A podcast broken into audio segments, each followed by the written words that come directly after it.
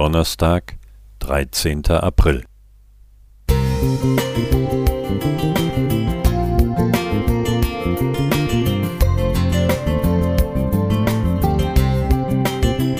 Ein kleiner Lichtblick für den Tag.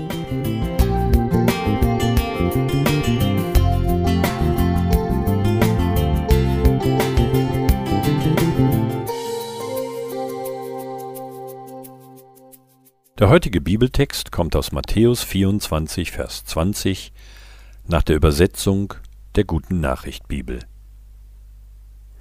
Bittet Gott, dass ihr nicht im Winter oder an einem Sabbat fliehen müsst. Zu allen Zeiten sind Menschen geflohen.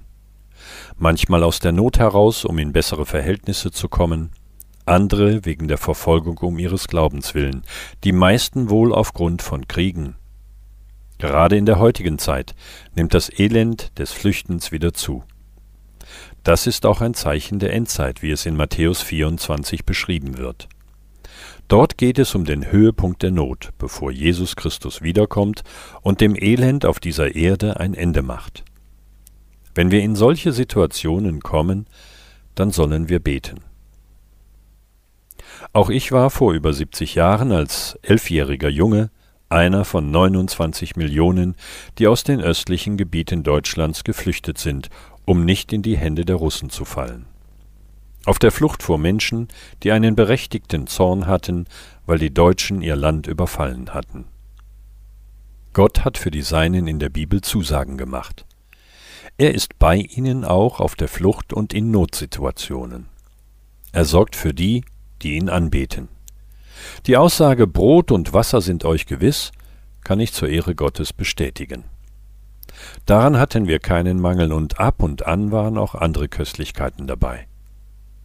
Damals mussten meine Mutter, mein 14-jähriger Bruder und ich im Januar bei Kälte und Schnee flüchten.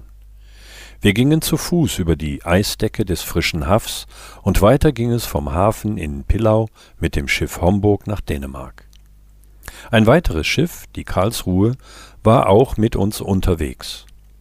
Mein Bruder und ich waren gerade an Deck, als wir mit ansehen mussten, wie die Karlsruhe durch eine Fliegerbombe versenkt wurde.